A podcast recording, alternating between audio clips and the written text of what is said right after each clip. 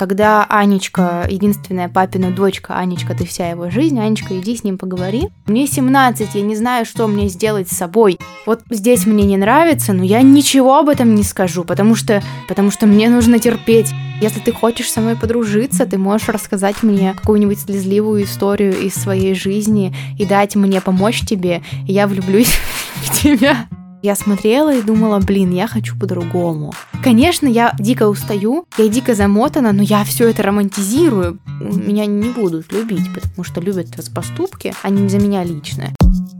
Ты это важно, что у тебя внутри. Ты это важно, забери, разбери. Ты это важно, поверь.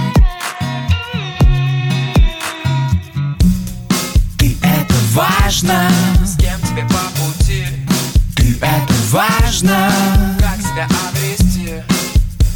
Открой свою дверь.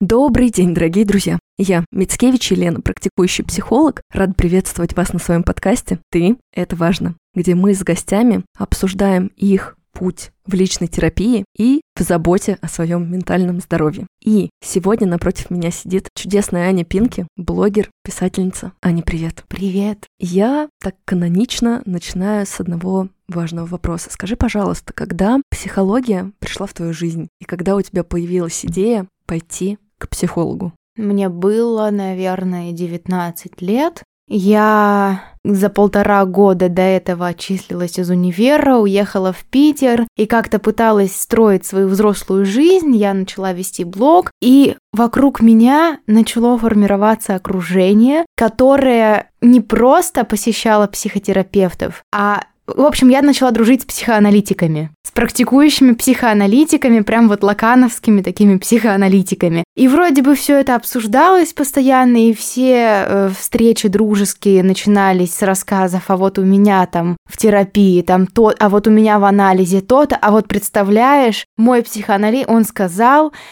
и я такая, ну, может быть, мне тоже это нужно, а у меня было всегда очень много... Ну, на тот момент я поняла, что, оказывается, у меня всегда было очень много каких-то детско-родительских вопросов, к самой себе. То есть, как бы это канонично не звучало, вот я пошла с детско-родительским э, к психоаналитику, но, правда, у меня болело сильнее всего именно это, и тогда оно, наверное, обострилось ввиду обстоятельств определенных. Вот, и я поняла, что да, можно, но, скорее всего, на меня повлияло в тот момент окружение. То есть это прям было такое, вот все вокруг курят, и мне надо попробовать курить. Хотя на самом деле я никогда не курила, и вот этот этап я как раз пропустила там свои 14, но да, в 19 пошла за толпой на психоанализ. Можешь ли ты поделиться, что ты принесла как запрос? я слышу общую тематику, но вот история детско-родительская у всех так или иначе отличается. Что болело у тебя? У меня болел отец.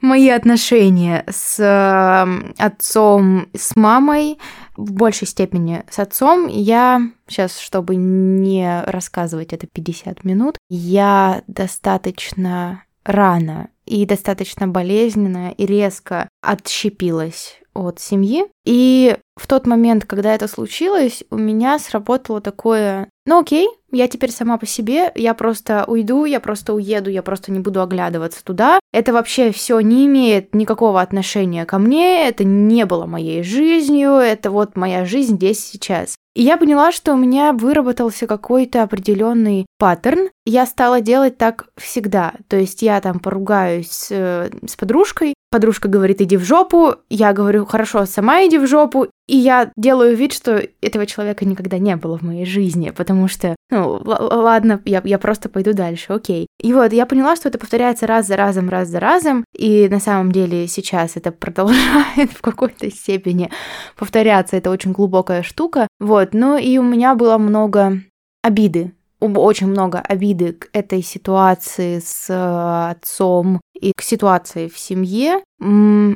Я смотрела кино, я читала книжки, я смотрела на семьи моих друзей, я слушала своих друзей, которые говорят, блин, я не хочу ехать на Новый год к своей семье, потому что вот мы там будем сидеть за большим столом, и там будет тетя Галя, которая будет говорить мне, ну, Яна, ну ты что, не вышла еще замуж в свои 22, а я сидела и, и чувствовала какую-то жуткую обиду на то, что у меня нет никакого застолья, нет никакой тети Гали, и я, если приеду в Омск на новогодние каникулы, то все будет совершенно по-другому. И дополнительно к этому я не понимала, что мне делать. В реальности, не в своей голове, а вот в настоящем реальном коннекте с отцом, который мне пишет, звонит, а я не знаю, как ему отвечать, я не хочу ему отвечать вообще. И у меня не хватает сил на то, чтобы не отвечать ему, и у меня совершенно не хватает сил на то, чтобы ему отвечать. Я не знаю, что мне с этим делать. Вот, вот примерно с этим. Знаешь, я с одной стороны слышу, что ты делишься переживаниями, но находишь этому общую форму, и это потому что тебе сложно какие-то вещи конкретно называть, или потому что мы только с тобой вступаем в этот диалог, и наше пространство только созидается. Но мне очень хочется, чтобы тебе здесь было ок, поэтому я об этом говорю. Общую в каком смысле? Ты говоришь про обиды, ты говоришь про сложность, ты говоришь, как было у других, но не звучит, как было у тебя, и какая именно картинка вызывала такую боль и досаду.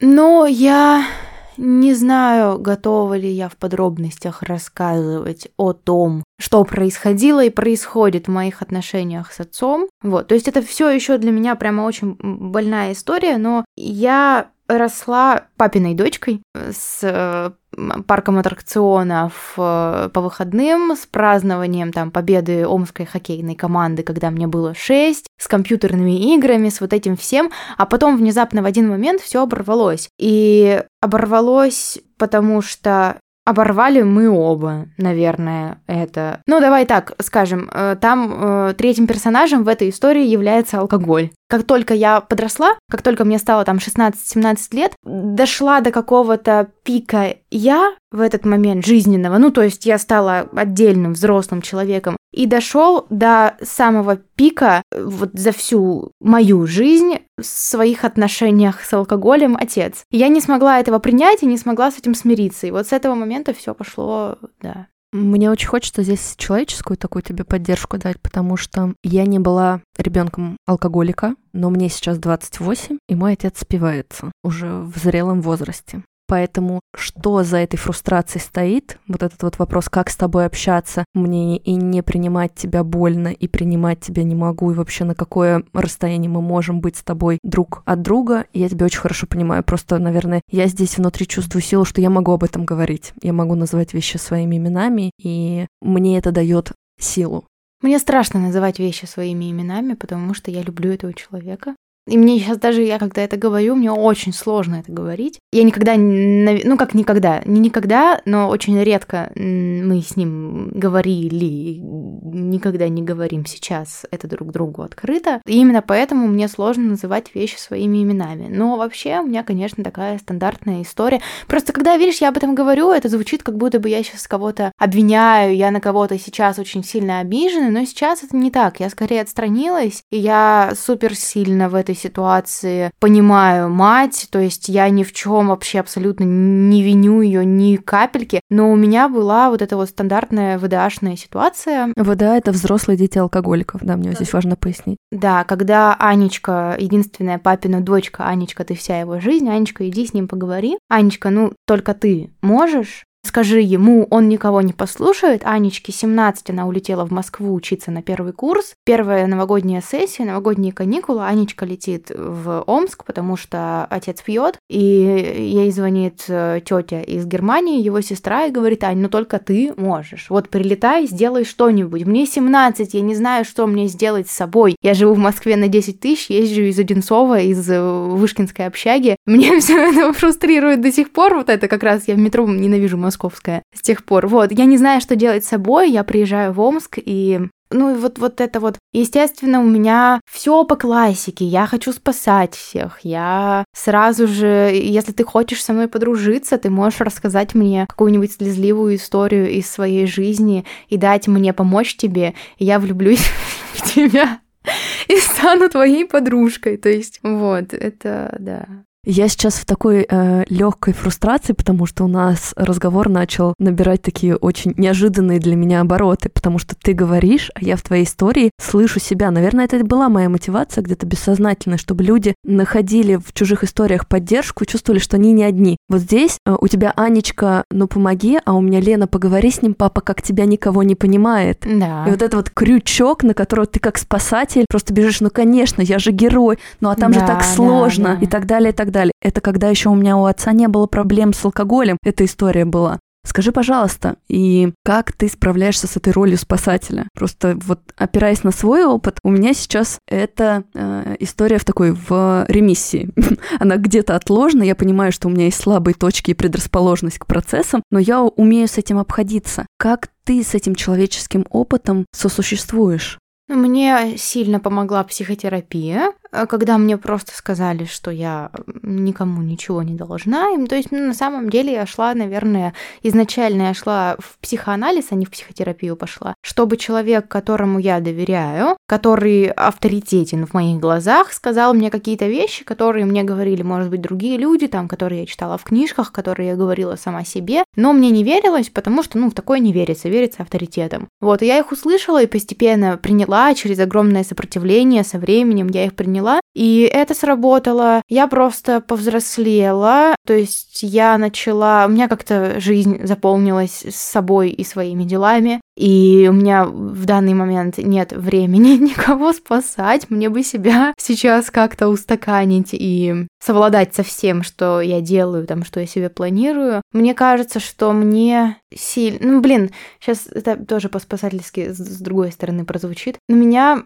возвращает в реальность муж, это, наконец-то, близкий мне человек, которого не нужно спасать, который не хочет, чтобы его спасали, и который э, в самом начале наших отношений показал, что он видит во мне эту черту. Вот впервые такое было. Он сказал, блин, я понимаю, какая ты, я понимаю, как ты вот здесь проявляешься, и давай-ка этого не будем делать. А, естественно, у спасателей есть еще обратная сторона спасательства. Это такое вот Ой, ну я буду страдать, но ничего, это вот это вот декабризм, ну хорошо, я здесь жертва, но я потерплю, я в это пойду, и, естественно, да, вот здесь мне не нравится, но я ничего об этом не скажу, потому что, потому что не нужно говорить, потому что мне нужно терпеть, я должна выстроить, а это еще и все совмещается с тем, что ты выросла, извини меня, в постсоветском пространстве на Достоевском и на Сонечке, и тебе, когда тебе было там 14 лет, говорили, вот посмотри, Сонечка, это высокоморальный человек, она читает Евангелие заключенным, там у заборов ссылки. И вот это вот все складывается в твоей голове, естественно, да. И муж меня так, он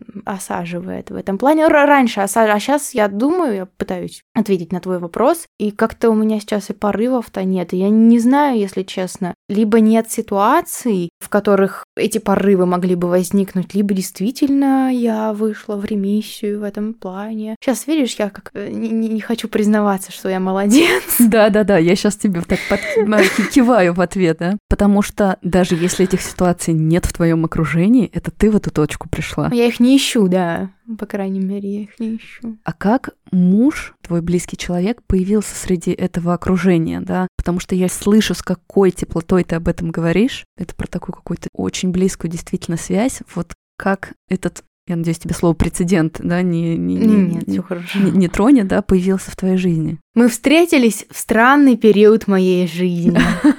Вот так вот, я процитирую Марлу. Это был карантин, и это был перелом мира, перелом меня. Я все кардинально меняла, пересматривала. И мне кажется, в этом, возможно, отчасти секрет как-то как-то был вот этот вот вот этот вот самый-самый, знаешь, пик горы, после которого начинается что-то новое. И на этом пике мы встретились, и я такая, окей, классно. Но я резко повзрослела, то есть я анализирую сейчас. Был момент, это резкий момент, это не этап, не период, это щелчок.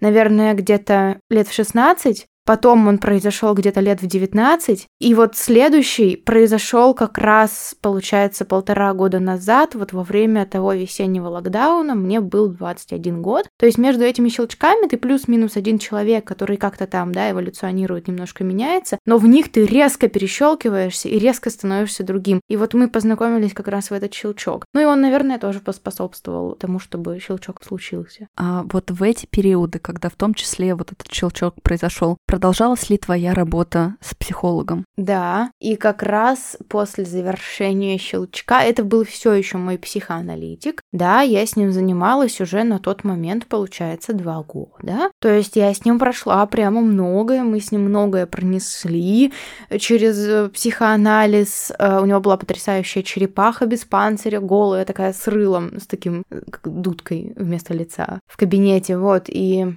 как раз после этого я ушла от своего психоаналитика, потому что я поняла, что, ну все, мы исчерпали, мы с ним вдвоем, именно вот мы с ним друг друга. Сейчас так я как себя в отношении это с ним с друг друга говорю. Ну хорошо, я я это терапевтические его, отношения. Ну да, да, но я его для себя исчерпала и как будто бы исчерпала для себя на тот момент именно психоанализ, потому что психоанализ это очень, ну вот на мой взгляд, как вот через мой опыт работы в нем, это это система, в которой ты стоишь в самом центре всего, а вокруг тебя вертится все остальное. То есть ты приходишь и говоришь, э, ну вот знаете, у меня вот произошло такое-то, такое-то, такое-то, вот человек мне сказал то-то, я ему ответила то-то, и это... И он говорит, ну, слушай, ты права здесь, если ты так сказала, значит, ты права, давай разбираться, почему тебя это волнует. Я говорю, окей, там, на следующий раз прихожу, говорю, ну вот там, не знаю, шел голубь по улице, я пнула голубя, я переживаю, мне стыдно, и такого не было, я это придумала. И там мне стыдно за то, что я пнула голубя, он говорит, ну хорошо, значит, тебе в этот момент нужно было пнуть голубя, давай разбираться, почему ты чувствуешь стыд. Зачем, может быть, голубь что-то для тебя олицетворяет, и мы начинаем все это раскручивать. Но я поняла, что иногда мне важно, чтобы мне признали, что я действительно мразь, если я пнула голубя. Ну, в смысле, я действительно, ну, нельзя пинать голубей, ну, нельзя, ну, это объективно, я неправильно поступила в этот момент. Из каких бы увидела там я в голубе своего отца, олицетворял ли для меня в это время голубь там какую-то систему, какую-то концепцию, ну, нельзя, блин, этого делать. Правильно я слышу, что здоровой критичности да. не хватало? Да, да, критичности, чтобы со мной иногда как-то посп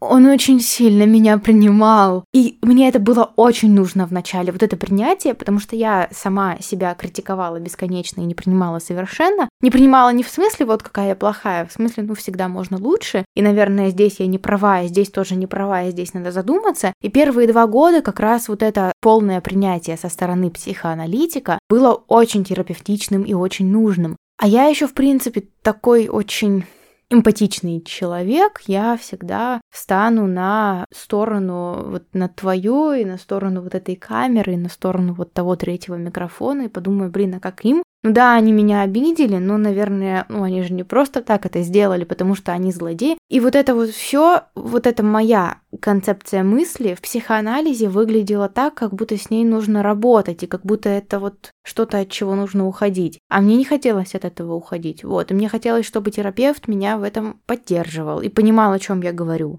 Вот, поэтому я ушла. Знаешь, у меня в голове, когда ты рассказывала, был вопрос, а вот за эти два года, что вы прошли с психоаналитиком, да, Аня на начале пути и Аня в конце, это что за два таких персонажа? И частично ты сейчас ответила на этот вопрос, да, что ты больше стала себя принимать, да, у тебя более трепетное отношение к себе стало. А можешь дополнить еще эти портреты? Ну, я просто выросла за это время, и это, конечно, тоже очень влияет на то, какой я стала. То есть человек в 19, человек в 21 — это два сильно разных человека. Но когда я пришла, мне было очень сложно принимать решения, мне было очень сложно объективно оценить, а могу ли я позволить себе вот здесь поступить вот так, а вот здесь иначе, а вот здесь сказать нет. И у меня была очень сильна мысль о том, что если я не буду удобной, и если я сейчас не пойду навстречу, если я сейчас не скажу там да, если я да не откроюсь, то меня не будут любить, потому что любят за поступки, а не за меня лично. И это очень глубокая штука, я не скажу, что я вот сейчас вообще об этом не думаю, во мне этого нет, да, конечно, есть и в большой степени, но в намного меньше, чем было тогда. То есть я пошла себе навстречу с тех пор. Я научилась себя слышать. Я ну, такой банальный пример. Я в начале психоанализа, наверное, в первые полгода тогда что-то, по-моему, только вышли первые AirPods, и, может быть, не только вышли, ну вот как-то так все это начиналось. Я ходила с проводными наушниками, и все вокруг ходили с э, AirPods, я думала, блин, как классно, так классно щелкает вот эта вот коробочка, так классно ты их достаешь, вставляешь в уши, как это эффектно выглядит. Я начала уже зарабатывать, зарабатывать начала хорошо, у меня были деньги на эти AirPods, хоть на трое AirPods, но я не могла себе их позволить, потому что, ну, наушники за 10 тысяч рублей, когда есть наушники за тысячу рублей, а это уже наушники за тысячу, это тоже немало вообще-то. Ну как, как можно их купить? И в какой-то момент что-то почему-то я решила все-таки их себе купить. Я купила, я две ночи не спала. Я лежала вот так вот, смотрела в потолок и думала, господи, зачем я это сделала? Я считала, я думаю, окей, я могла купить 10, 10 проводных эпловских наушников за эти деньги, зачем я это сделала? А в конце психоанализа, в конце второго года я просрала где-то AirPods, и я на следующий день просто пошла и купила себе новые. Ну, я просто-просто заказала их в магазине, вот, мне их привезли, я такая, класс, распаковала, это я даже не почувствовала никакого трепета при снятии пленочки, потому что, ну, это просто наушники, я просто их купила, окей, те потеряла, ну ладно, не страшно. Но вопрос денег мы сильно, да. Это важно. Как вы думаете, почему мы забиваем на финансовую грамотность? Совместно с Aviasales мы продолжаем говорить на эту тему. Почему при таком обилии доступной информации мы так редко ей действительно пользуемся? Ведь наша жизнь связана с деньгами. Это важная ее часть. Причин на самом деле несколько. Кому-то стыдно признаться, да, я люблю деньги и комфорт. Кого-то сдерживают ограничивающие убеждения, например, Деньги, доброта и духовность несовместимы. Люди, которые усиленно интересуются деньгами, наглые и бездушные. Некоторым людям кажется, что финансовая грамотность – это как лесная чаща, там все запутано и страшно. А других так затянуло состояние выученной беспомощности, что начинает и вправду казаться. Так, как есть сейчас, будет всегда в моей жизни. Зачем пытаться? Зачем что-то делать, если ничего и никогда глобально не изменится? Все это сложно и не для меня. Но именно с признания ответственности за свой бюджет и осознанность начинаются изменения в нашей жизни. Только в состоянии открытого ума мы готовы видеть информацию и окружающие возможности. Новые возможности, которые появляются вокруг нас каждый день. Возможности, которые создают проверенные сервисы, такие как Aviasales. Aviasales запустил уникальный сервис Aviasales еще, Сервис, с которым вы можете получать от 7 до 10% кэшбэка за аренду отелей, автомобилей, покупку туристических страховок, туров или за другие траты, связанные с путешествиями, оплатив всего 990 рублей за год. А в Москве и Санкт-Петербурге, сдав ПЦР-тест с Aviasales еще, можно получить 900 рублей кэшбэком обратно. А ведь впереди еще и новогодние праздники. И, возможно, вы захотите провести их в настоящей зимней сказке и посетить Карелию. Или наоборот, улететь в Сочи, в тепло, на берег моря. Арендуя на неделю приятный номер на букинге и отдав за отель, допустим, 50 тысяч рублей, с Aviasales еще вы получите до 5 тысяч рублей кэшбэком обратно, который можно вывести на карту в любой момент. То есть сервис окупается уже с первой покупки. А бонусы еще и суммируются с программой Genius. При этом дружелюбная поддержка Aviasales еще ответит быстро на любой ваш вопрос. От какой номер выбрать, да в чем смысл жизни. В общем, друзья, гордость собой и сплошное удовлетворение. Ваша финансовая грамотность процветает, а вы приятно проводите время и получаете за это кэшбэк. Все подробности об Aviasales еще и промокод «Ты это важно» на скидку 10% вы найдете в описании к выпуску. Это важно. Наверное, ты знаешь, самая такая вот, самая яркая арка персонажа произошла именно в пространстве денег. Пространство денег никак не было связано с взрослением и даже с уровнем заработка не было связано, вот оно было связано именно с психоанализом. Мне было страшно купить себе наушники. Я помню, как я в Таллине э, ходила вокруг желтых ботинок за 7 тысяч рублей и думала, блин, ну как мне, а мне не было осенней обуви. Но я думаю, блин, ну как я могу вот так внезапно купить, ну что-то. Я тоже, я их купила, я пришла в них на психоанализ. Я говорю, ну что мне делать теперь с этими ботинками? Я спать не могу. Вот, и это полностью ушло, и я стала тратить спокойно, возможно, даже слишком спокойно в какой-то момент сейчас. Как будто бы, вот я тебя слушаю, для меня это ощущение, что я имею на это право, я этого внутренне Ну да. заслуживаю. Что не то, что, о боже, о боже, неужели мне и AirPod за 10 тысяч, неужели мне и ботинки просто потому, что они мне понравились, я захотела, вне плана, вне каких-то прогнозов, да, и подготовки денег под это, а просто в моменте, что ты действительно как будто бы в этом ценность свою взрастила. Ну да, да, ну то есть это такая стандартная постсоветская история, когда ты, когда была зима, прошел год, наступила новая зима, и все поменялось, ты вырос, все вокруг изменилось, и ты хочешь новый пуховик, но физически ты еще из старого не вырос. И тебе говорят, блин, ну ты офигела, что ли? Какой тебе новый пуховик? И они правы, потому что денег действительно не было ни на какие там новые пуховики каждый год. Но ты-то с этим вырастаешь, и ты это приносишь во взрослую жизнь, и ты начинаешь зарабатывать свои деньги, и у тебя есть деньги, чтобы купить себе несколько пуховиков. Я всегда, знаешь, маленькая, когда была, я смотрела на какие-то там сериалы, фильмы, где у людей есть выбор, какую зимнюю обувь им надеть, типа сапоги или ботинки или что-то. Я думала, что это за люди? Как так можно? И у тебя есть зимние ботинки, ты их носишь всю зиму. Никаких вопросов, нет никакого выбора сапоги или что-то еще такого, ну просто не бывает. И там один свитер, да, теплый, одна толстовка с капюшоном. Вот, и ты это, конечно, приносишь во взрослую жизнь, и это, наверное, у меня было не таким глубоким, чтобы нести это через годы, а это вот было вещью, которую я просто пришла, проработала через сопротивление, да, через какие-то там слезки. Кстати, почти никогда не плакала во время сеансов. Вообще. Как тебе кажется, почему? Я не люблю плакать, в принципе. Есть единственная вещь, которая гарантированно может заставить меня плакать, это мультик про птичку Киви. И ты смотрела мультик про птичку Киви? Срочно всем нужно посмотреть. Так на Ютубе можно написать мультик «Птичка Киви». Там, в общем, киви, они не умеют летать. У них маленькие такие крылышки, и там мультик, как птичка Киви, орудуя только клювиком, с молоточком, спиливает деревья и к скале, к, к вот такой отвесной скале, прибивает эти, эти деревья, а потом прыгает вниз со скалы и летит, получается, вдоль прибитых деревьев.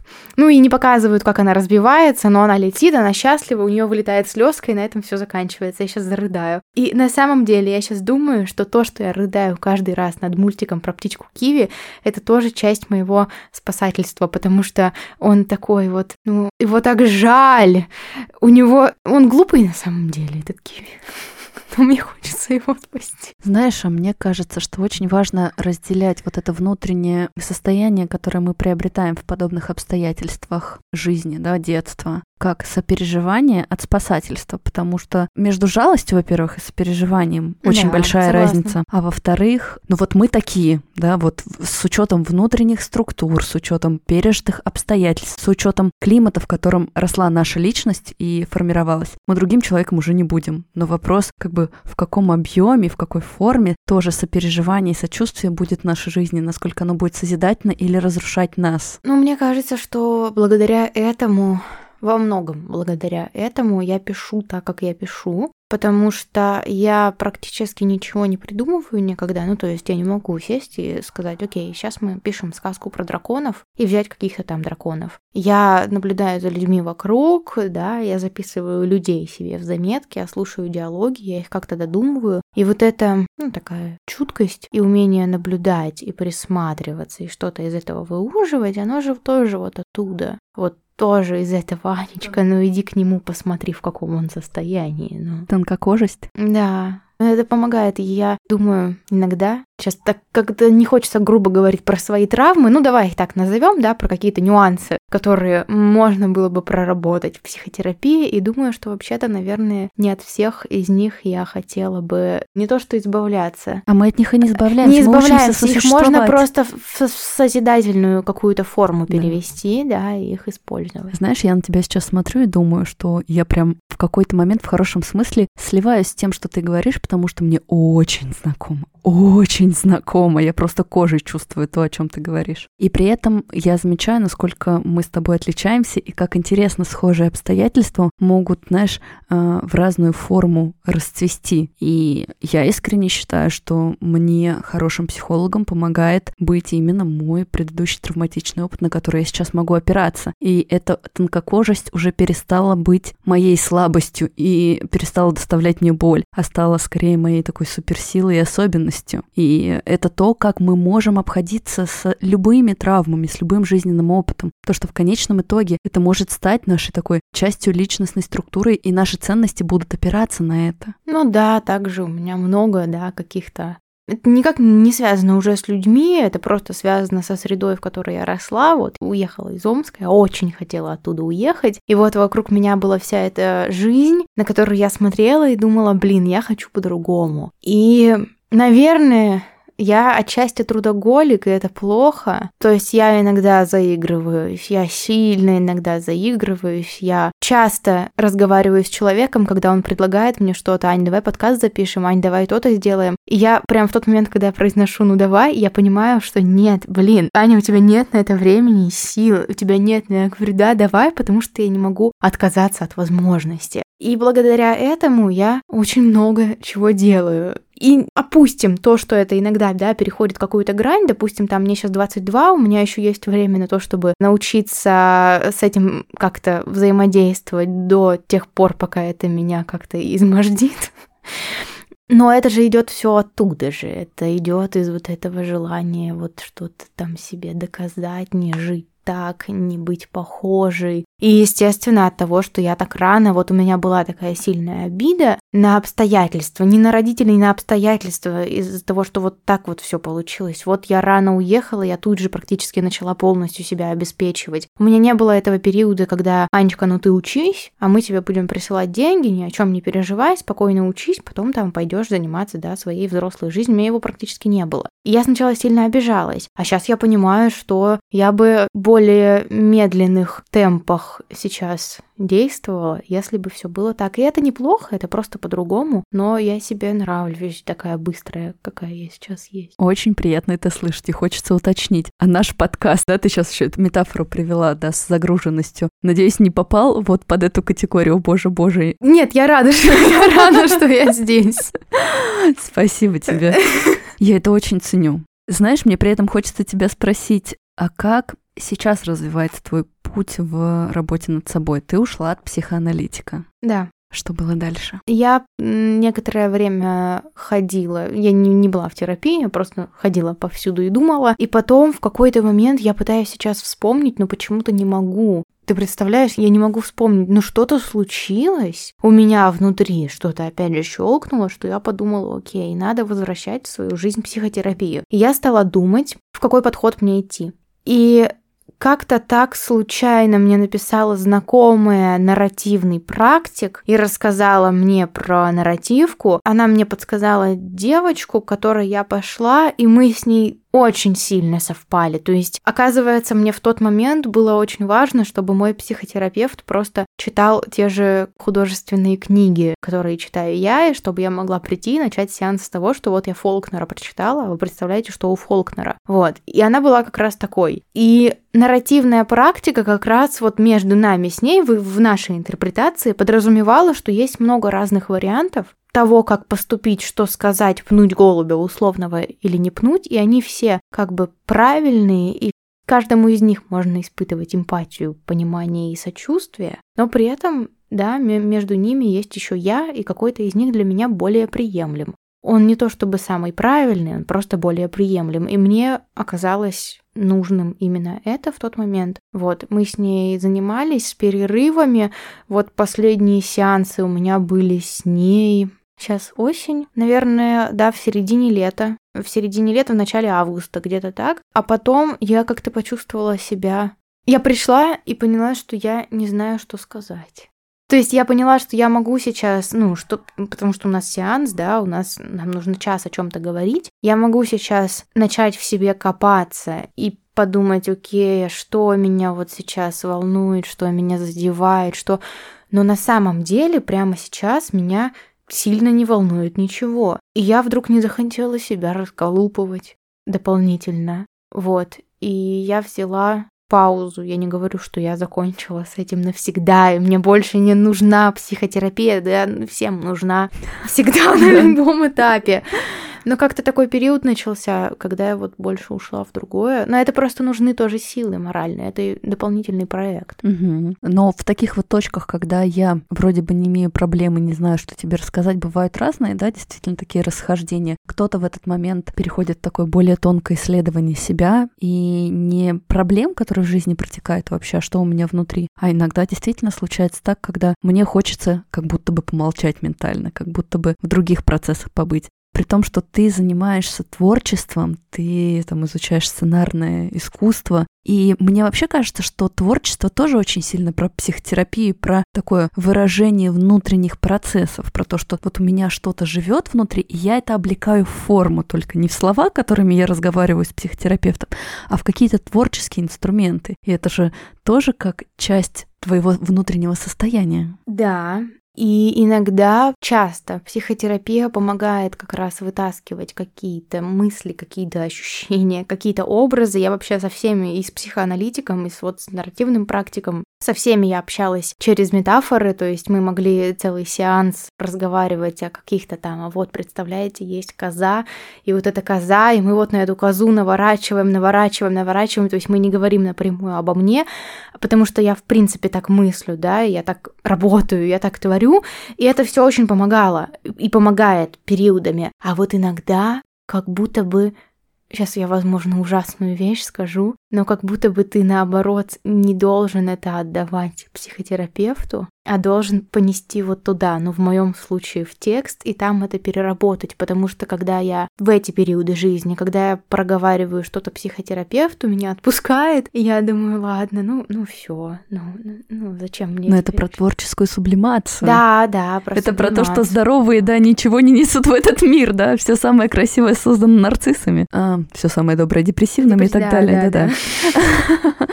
Слушай, я, кстати, заметила, что ты даже сегодня очень часто о себе говорила в третьем лице. Анечка. Ну да. Анечка, Анечка. Ну я так мыслю, я так мыслю, и мне это помогает. То есть я мыслю себя, опять же, поэтому я сильно совпала с нарративной практикой, потому что я мыслю все это происходящее как сюжет, а себя как главного героя. И вот когда ты читаешь книжку или когда ты смотришь фильм, ты можешь переживать, ты можешь очень сильно, да, вовлекаться и думать, господи, ну как же это с ним происходит такое, как же ему, наверное, тяжело. Но ты знаешь, что он как-то из этого выйдет всегда. Может быть, даже не победителем, ну как-то из этого выйдет, потому что один этап сюжетный, он не может длиться вечно. Ни в одной книге, ни в одном фильме, да, вот там пришел, не знаю, персонаж, кем-то вот он встретился, и какой-то неприятный разговор происходит. И тебя от испанского стыда всего перекореживает, но ты знаешь, что эта сцена закончится. Она рано или поздно, она может длить, да, это какой-то авторский суперрежиссер, она продлится 15 минут, эта сцена, но она закончится. И в жизни также. И когда, особенно в какие-то сложные и напряженные просто, вот как сейчас, да, загруженные периоды, я сильно выхожу в это. То есть я думаю, ладно, здесь просто пишется какой-то сюжет, я по нему хожу, да, и поэтому ты как в Марио играешь. Вроде бы дракон угрожает тебе, его нужно победить, и принцессу действительно нужно спасти, но при этом ты отдаешь себе отчет, что это все Марио, и это игра, и ты не будешь сожжен в пасти дракона. И вот как-то так же я мыслю жизнь. А какие сюжеты сейчас ценны, важны и проживает твоя героиня? Ну вот я приезжаю в Москву, еду... Не, я не еду, я хуячу нас на аэроэкспрессе из э, какого-нибудь из трех аэропортов. Я просто ненавижу, что в Москве три аэропорта. Это просто, я ненавижу это. Я еду, значит, на какой-то из трех вокзалов, приезжаю, еду сразу в киношколу, вот у меня там мастерство с 15 до 22, я приезжаю. А у меня сейчас, ну, это занимает много времени, это время, которое я обычно посвящаю работе, да, и это сказывается на материальной ситуации. Поэтому не то, чтобы я приезжаю в пятизвездочный отель, я приезжаю в коморку, там стоит такая, я снимаю комнату в хостеле, там уютно, но это такая комната 2 на 3, там стоит двухспальная, двухэтажная почему-то кровать, и все это выглядит как у Гарри Поттера. Я вот туда забираюсь, включаю какого-нибудь Бергмана и сижу, смотрю. И, конечно, я дико устаю, я дико замотана, но я все это романтизирую, потому что, ну, Это как в первой части Гарри Поттера, это как во всех. Я думаю, ладно, я, честное слово, вот я сижу там и думаю, я, по-моему, даже в сторис об этом как-то писала, я сижу в этой коморке, в час ночи, смотрю какую-то лекцию по режиссуре, это восьмой час лекции за сегодняшний день, и я думаю, вот же хорошая сцена для байопика, вот в самом начале, потом я стану какой-нибудь известной писательницей, про меня будут снимать, и вот как в социальных, э, фильм «Социальная сеть» про Цукерберга, тоже там в начале непонятно где, непонятно что, вот хорошая сцена, надо ее запомнить. Если ты сравнила, да, с сюжетом Гарри Поттера, у него была такая очень глобальная миссия, желание и цель, да, победить, чтобы восцарило добро. Вот какая цель, к чему идешь ты? Что для тебя важно? Помимо того, что я услышала, да, вот эту историю, когда я стану известной писательницей и про меня будут знать. Что тебе хочется привнести? То есть зачем мне быть известной писательницей? Такой вопрос. И это в том числе, да, и что ты хочешь созидать. То есть каждый из нас несет какую-то идею. Ну вот даже этим подкастом мне хочется, чтобы мир был чуточку добрее, а люди вокруг были более осознанные и бережные к себе, и мы вообще жили в более таком благополучном мире и социуме. На это, в принципе, направлена вся моя деятельность. Мир очень разный, и я это вижу, и я это хорошо чувствую, и это моя суперсила. Я действительно без спасательства, вот честное слово сейчас, без спасательства, я просто понимаю, я живу на Советской в Петербурге, я не знаю, была ли ты на Советских, но это вот кусочек центра, самый-самый центр восстания, но там прямо такой вот очень особенный контингент, там э, алкоголики, бездомные, которые обращаются ко мне сестренка. И вот э, один из них ко мне подходит, он в тельняшке, на тельняшку надета футболка с Бодровым, и он начинает со мной разговаривать, и я разговариваю с ним, и я понимаю, о чем он мне говорит, я понимаю, кто он, я не знаю даже сейчас, как это сформулировать, но, в общем, я не чувствую к нему жалости, я чувствую эмпатию, я встаю на его место, я понимаю, каким мир является для него,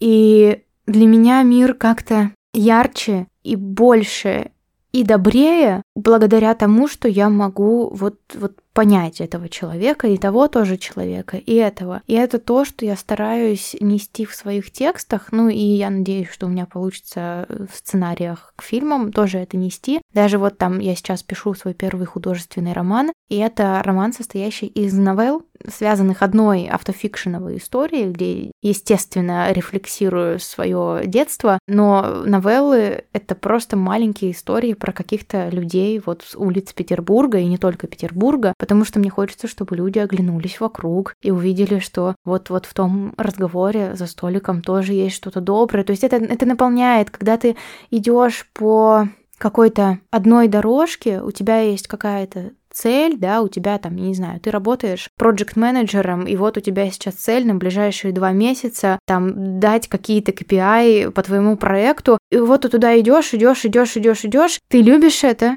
ты увлечен этим, но в какой-то момент ты можешь в этом закопаться, да, и тебе может стать как-то не по себе, тебе может стать устало, тебе может стать как-то фрустрировано. А ты сейчас не сорвешься в Испанию, даже с парашютом не пойдешь прыгать, у тебя нет на это времени, и, может быть, сил у тебя нет. И вот это вот и Испанию, и парашют, и даже там самые лучшие санкционные сыры на самом деле может заменить обычная внимательная, наблюдательная прогулка по городу, потому что вокруг много разного, и это наполняет тоже, и это помогает отдыхать и отвлечься. Мне хочется это как-то показывать, поэтому я люблю и кино такое смотреть, и читать такое, какие-то сборники историй бессюжетных, наблюдательных, потому что, мне кажется, это прям самое крутое, что можно делать. Как будто бы обратить внимание, что в округе, да, заметьте это, почувствуйте, побудьте в этом моменте, потому что в такие моменты и я, значит, существую, а не на каком-то автопилоте живу. Ну да. Ты знаешь, вот ты сейчас сказала, я хочу, чтобы мир стал добрее, да, чтобы что-то, условно, что-то злое сменилось на что-то доброе. Не совсем. Я сейчас тебе поясню, может быть, тебе будет понятнее. Для меня доброта — это не про позитив и все закрасить розовой краской. Для меня это история, когда я умею принимать и себя, и тебя. Когда я как раз-таки умею видеть и себя, и тебя когда отличие не вызывает агрессии, когда я умею сострадать и любить. А для этого очень важно внутренне быть устойчивым и целостным и научиться принимать в первую очередь себя. Это идет через внутренние какие-то процессы. И мы все разные, и хочется, чтобы мы учились вот этим разным составом, разной видением, разной сексуальностью, разным образом жизни, разными увлечениями, разными формами внешнего выражения, сосуществовать и быть друг другу добрыми. Вот про такое я имею в виду. Вот я понимаю, о чем ты, и у меня такое же видение этого. И здесь, мне кажется, есть две, и они обе крутые, да, и они равноправны, две разных формы, может быть их больше, я сейчас могу выделить только две. Первое — это там, где ты говоришь, вот есть что-то в мире, какая-то его ну, очень условно темная сторона, и я хочу как-то на нее повлиять, я хочу что-то изменить, я хочу карту как-то перевернуть лицевой стороной вверх, я знаю, как это сделать, я сделаю это. А я, у меня был такой период, но он был такой скорее временный, возрастной, а внутренне я про другое. Я про то, что, посмотрите, есть уже очень много карт, перевернутых лицом вверх, есть очень много светлого, но вы иногда не по вашей вине, просто потому что обстоятельства так складываются, вы иногда это не видите. И я очень хочу вам это показать. Уже много чего есть, уже много чего сделано. То есть у меня нет цели изменить, у меня есть цель показать. Вот так, если кратко и глаголами. Я тебя услышала. Я хочу продемонстрировать, я хочу высветлить, я хочу провести вот куда-то, потому что я прямо искренне верю. Ну, не я не верю, я вижу. Я вижу, что уже есть много. Я ненавижу, когда люди говорят про какое-то там потерянное поколение, про вообще потерянный нет. мир, про куда mm-hmm. мир катится. Мне вообще кажется, что мы наоборот идем, мы эволюционируем. Единственное, что меня, наверное, лично беспокоит, что пока еще очень много такой деструктивной жесткости, жестокости, агрессии существует. И вот я, наверное, как будто бы... И это в первую очередь внутри. Внешне это все отражение, опять же, внутреннего. И мне как будто бы вот в этом хочется показать, вы можете жить не с этой наполненностью, не в этом окружении. Ну да, и здесь мы уже сходимся в одной точке, потому что мне кажется, что это во многом от ощущения. И опять же, ну, я, ну видишь, я не могу говорить про другие пространства, но мне кажется, что как раз на постсоветском пространстве это сильно. Ощущение, что мне нужно защищаться. Я вас, может, всех и люблю. Я-то, может быть, открылся миру. Я-то, может быть, и добрый, и вообще прекрасный, но мне надо защищаться. Я не могу просто себе этого позволить, потому что вот я не могу свою броню снять. И мне хочется подсветить какие-то места, где можно, где на самом деле не так плохо все вокруг, в принципе. На самом деле, может быть, и не нужна эта такая бескомпромиссная жесткая броня, которую ты не снимаешь вообще никогда. Знаешь, не уверена, что это пойдет под запись, но мне как будто бы хочется тебе сказать, что, знаешь, да, есть территории, есть отношения, в котором ты можешь быть уязвленным, и это будет безопасно. Но вот за свой человеческий опыт хочу сказать, наверное, это одна из причин, почему мы мигрируем.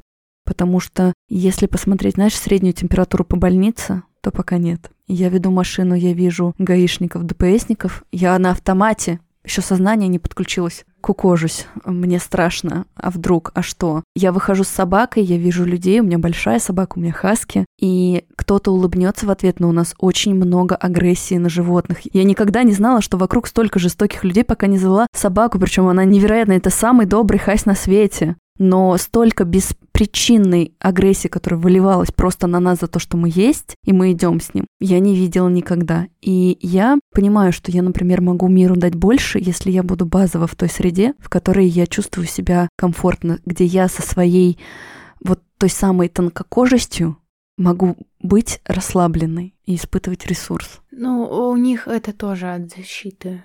Но это плохо, то есть это никак не, естественно, не, не должно эту ситуацию для тебя делать. Угу.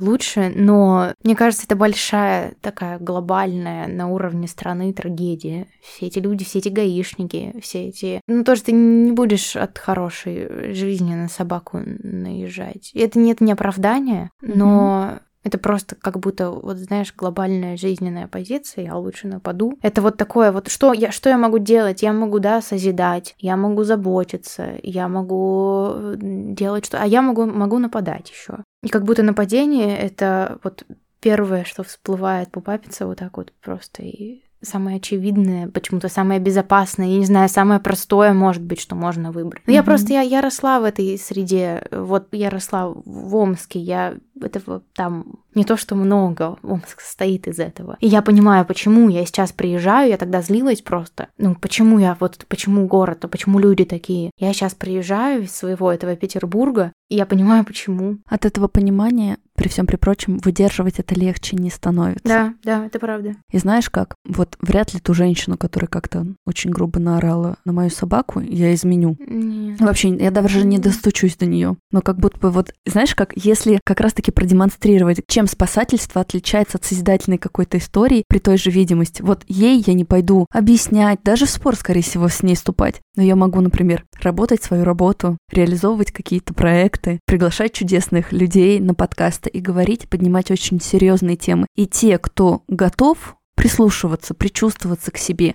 такие вот зернышки новые сажать в свою голову, тем я могу быть полезна. И мне кажется, что вот эта история, как мы этот болезненный опыт тоже можем сублимировать. У кого какое творчество выходит. Ну и я стараюсь делать это в быту, то есть мне совершенно несложно сказать э, курьеру Яндекс Лавки «Хорошего дня, спасибо большое, вы классный». Мне совершенно несложно улыбнуться в шаурмичной шаурмену, и шаурмен в 60% мне не отвечает и смотрит на меня как... Но если я приду к нему во второй раз, а в третий, на четвертый, обычно он меня уже улыбнется. Я не скажу, что я что-то, да, поменяла там в душе шаурмена, он стал добрее, он стал другим человеком, он, блин, улыбнулся, и это, ну, наверное, что-то значит. Я, я, я стараюсь вот это делать, хотя, да, тоже я, знаю, однажды психанула и поругалась с женщиной на почте. То есть, естественно, со мной тоже такое случается. Знаешь, мне вот в этой атмосфере очень хочется задать тебе последний вопрос.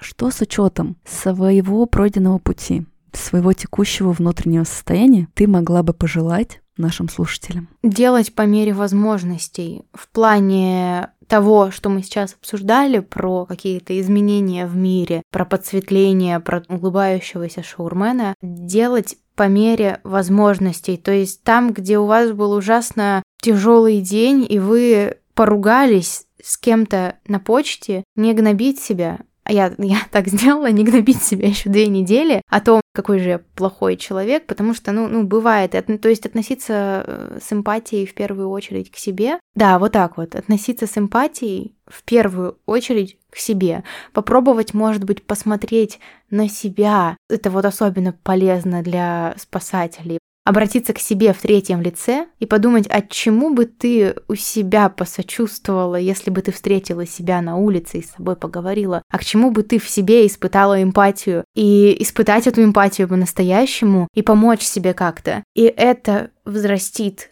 Сто процентов. Если это сделать хоть в какой-то мере, то, опять же, хоть в какой-то мере это взрастит ресурс на то, чтобы потом лишний раз кому-то улыбнуться или там, не знаю, чтобы не начать э, грызться с этой женщиной, которая наорала на твою собаку, а просто махнуть рукой уйти и отодвинуться от нее и быть просто в пузыре и в другом мире. Вот. Спасибо тебе большое. Мне кажется, получился очень глубокий разговор. Я сейчас в таком состоянии осмысления. Я тоже. Послевкусие. Оно мне очень ценно. Друзья, не забывайте оставлять свои отзывы, ставить звездочки в iTunes, делиться выпусками и подкастом в целом. Это очень важно для его продвижения. Анют, спасибо тебе большое за этот разговор. Спасибо большое, что позвала. Спасибо, что пришла и согласилась при твоем загруженном графике. Спасибо большое. Ну а мы прощаемся и до новых скорых встреч.